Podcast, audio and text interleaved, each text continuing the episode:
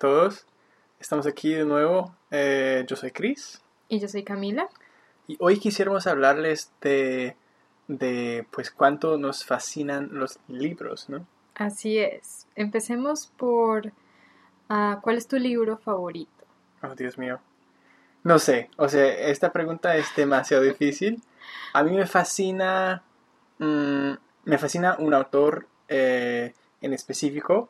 Es, creo que es un canadiense y se llama, se llama ah, Guy Gabriel Kay o tal vez es Guy, no sé, eh, no sé, nunca he hablado con otra persona que pues que, que, que, lo conoce, entonces no sé cómo se llama específicamente, pero ¿por qué me fascina? Bueno, es porque él tiene o usa pues una colección de palabras eh, muy diversa y no sé, es que su escritura es, es bellísima, pues según yo. Um, él escribe más que nada libros de fantasía. Uh, si yo tuviera como un género favorito de libros, sería la fantasía, yo creo. Más que nada porque durante toda mi infancia uh, yo siempre leía libros de fantasía como un, un ñoño, un ñoño bueno. Um, sí, entonces él es mi, creo que es mi escritor favorito. ¿Y tú sientes que cuando lees los libros de fantasía te transportas otra vez a tu niñez y es por eso que te gustan tanto? Creo que sí, es porque me, hace sentir muy, muy cómodo, eh, sí, me como transporta a mi, a mi niñez. Em, entonces, eh, pues por eso sigo leyendo libros de fantasía. Al mismo tiempo es un poco como mi, es una pasión como secreta porque no quiero realmente que todos sepan eh, de eso, o sea, de, que yo leo muchos libros de fantasía. Por eso estamos grabando un capítulo de podcast eh, acerca de eso, pero sí, em, sí, me, me como reconforta, digamos. Mm, pero a mí me parece súper chévere que te gusten los libros de fantasía. Creo que a mí también me gustan por esa razón, de pronto porque me recuerda mucho a mi niñez, aunque no tanto, creo que en mi niñez de pronto leí incluso libros un poco más de no ficción. Mm. Creo que cuando era un poco mayor. Interesante, sí. Este género de, no ficción, yo nunca he explorado de, de, ese género y me parece que hay, pues hay mucho por leer. Y siempre hay muchos libros em, que ganan premios y todo eso y están súper famosos que son de, de, no ficción. Sí, yo debería abrir mis horizontes un poco o expandir mis horizontes. Creo que hay muchísimo por explorar de todos los géneros de libros. Pero volviendo rápidamente a los libros de fantasía, creo que a mí me gustan tanto y hasta ahora los he explorado un poco más que antes creo que me gustan tanto porque mm, ellos como que me permiten explorar esas fantasías que uno tiene que realmente uh, existe solamente en las personas que como que fantasean mucho, bueno, no sé, mm. simplemente cuando cuando imagino otras realidades, por ejemplo. En ese momento estoy, estoy leyendo un libro en el que el personaje principal está explorando otras realidades específicamente volviendo a puntos en su vida en los que pudo haber tomado una decisión, pero en lugar de eso cambió. Entonces, el personaje principal vuelve a esos momentos y explora las realidades de qué hubiera pasado si la persona hubiera elegido otro otro camino. Entonces, con esa clase de cosas yo siempre las imagino, siempre cuando estoy esa, es la clase de cosas que yo me imagino. Y esa es la clase de cosas que quiero leer en una historia de fantasía. Wow, interesante. Realmente es explorar fantasía, es como literalmente una fantasía. Ay, si yo hubiera elegido esa otra cosa o ese otro camino. Wow, interesante, sí. No sé, para mí, pues, los libros de fantasía que yo he leído, más que nada, son de, de otros mundos, más que como, o sea, sí, de otras realidades, pero no por, no por elecciones, sino como mundos eh, de magia. Entonces, supongo que también es para es como escapar un poco de este mundo, porque pues en nuestro mundo em, no hay magia así, de, esta manera. Y sí, yo creo que no sé, tal vez como niño me, me gustaba mucho eso. Ya no tanto, ya pues ya tengo ganas de, de experimentar y leer eh, libros de no ficción e- y también em, de, de la historia. Eso es otro género que quiero explorar. eh, tal vez en, en esta, en esta década voy a, voy a leer o escuchar muchos libros así de, de la historia. Y hablando de escuchar libros, em, otra cosa que quisiéramos mencionar es, es que nos, pues nos fascina leer, obviamente, pero también eh, nos fascina escuchar audiolibros. Y, o sea, no sé, es, es un don magnífico, ¿no? Tener un audiolibro bueno, porque uno puede hacer lo que sea mientras eh, escucha, o sea, caminar, lavar la losa. A mí me gustan mucho las artes manuales, entonces pintar o dibujar o coser o hacer cualquier cosa con mis manos. Entonces, escuchar un libro mientras hago algo así es un deleite. Es súper agradable, me transporta a otro sitio, es muy relajante y lo disfruto muchísimo. Wow, sí, genial. Y dijiste un deleite, ¿no? Al- o sea, algo que puedes disfrutar mucho. Exactamente, Sí, que es sí. súper placentero. Yo tengo una pregunta para ti. Dime. Es eh, para alguien que, que quiere mejorar su español, digamos, o su inglés, eh, lo que sea, un idioma. eh, ¿Nos aconsejarías de leer libros como escritos originalmente en el idioma que vamos aprendiendo? ¿O está bien leer libros traducidos eh, después de haber sido escrito al idioma que, que vamos practicando? Por ejemplo, si, si a mí me gusta mucho, digamos, East of Eden, al S de ¿está bien leerlo en español?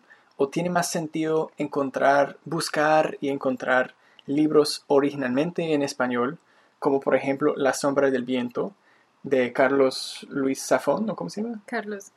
¿Ruiz Zafón? Ah, sí, sí, ¿Ruiz sí. Zafón? No, sí, creo que es Ruiz Zafón. Sí. Sí, ¿qué te parece? eh, o sea, ¿está bien leer libros tradu- traducidos o, es- o es mejor ah, no? Creo que al principio de tu camino aprendiendo un idioma sería buena idea leer libros que han sido traducidos, Mm, porque traducir requiere una simplificación de alguna forma del lenguaje que se está, se está traduciendo. ajá. Quieres intentar decir lo que, la, lo que la otra persona, lo que el autor en el idioma original está diciendo, pero de una forma muy concisa y muy clara. Entonces, el lenguaje que vas a encontrar en libros traducidos es mucho más sencillo, creo yo. También porque, bueno, esto es- puede ser un poco debatible, pero me parece a mí que los libros que normalmente se traducen del inglés al español, a menos de que sean clásicos, tienden a ser un poco más simples en su lenguaje. Mm, Lo digo porque he visto muchos libros populares en inglés y po- por populares me refiero específicamente como a juveniles y que le gustan una audiencia muy amplia de jóvenes. Eh, he visto muchos de estos libros ser traducidos al español y por lo general tienden a ser muy fáciles de leer. Interesante. Entonces yo diría que al principio, si quieres algo rápido, eh, fácil de leer y también muy ligero, un libro traducido en inglés es una buena opción y estoy segura que hay muchos eh, autores y muchas opciones por explorar si estás buscando un libro así. Claro.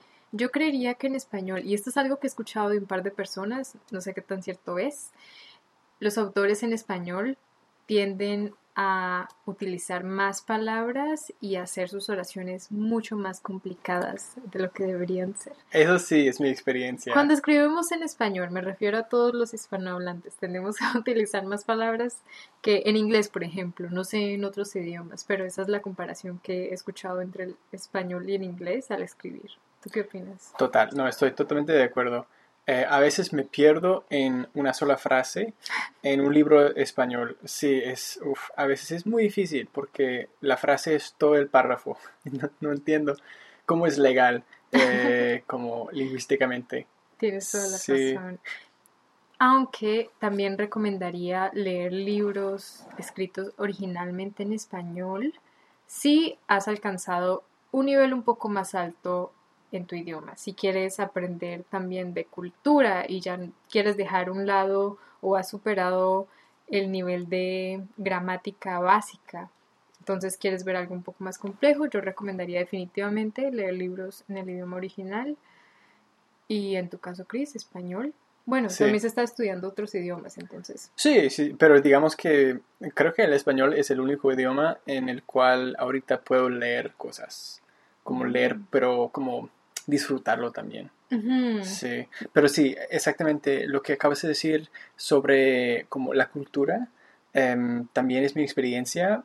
por ejemplo, yo, yo sí he leído una vez y eh, fue súper difícil para mí, pero leí Cien años de soledad de Gabriel García Márquez en español y fue súper chévere porque pues había tantas palabras usadas en la costa de Colombia, la costa como caribeña, también palabras de, Bogotá, o sea, palabras como regionales. Me, costó mucho leerlo, pero fue una experiencia muy bella y, y sí, la aprecio mucho. Y después de haberlo leído, creo que ya puedo al menos discutirlo con alguien, con, un colombiano, por ejemplo, un hispanoparlante. Uh, eso sí es chévere. Entonces, como haber leído un libro en el original en cuanto al, al, idioma es algo especial para mí.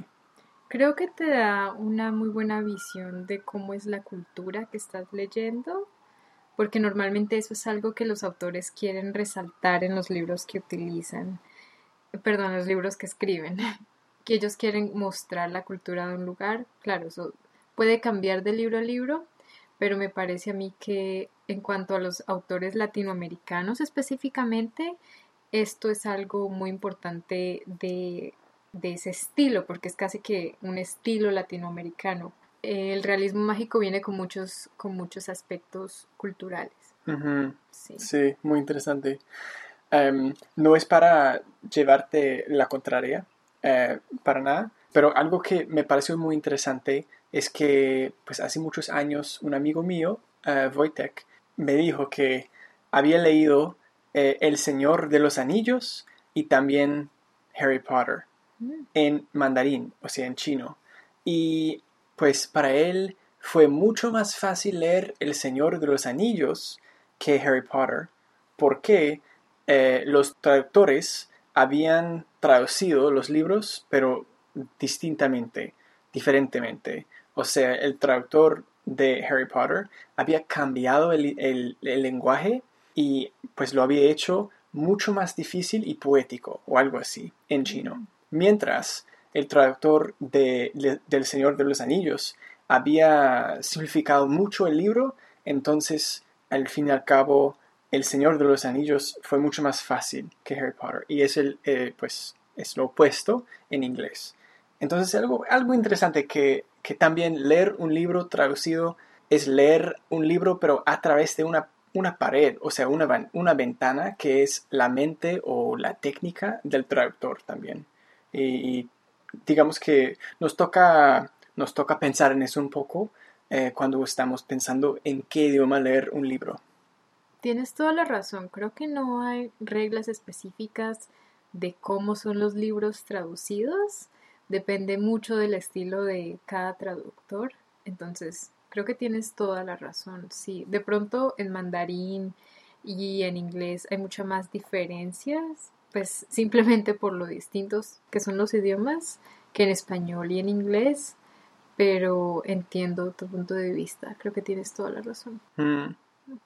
Listo, ok. Creo que es todo por hoy. gracias por habernos escuchado y pues esperamos que estén súper bien. Sí, muchísimas gracias por escucharnos y hasta la próxima. Sí, hasta la próxima. Chao. Chao.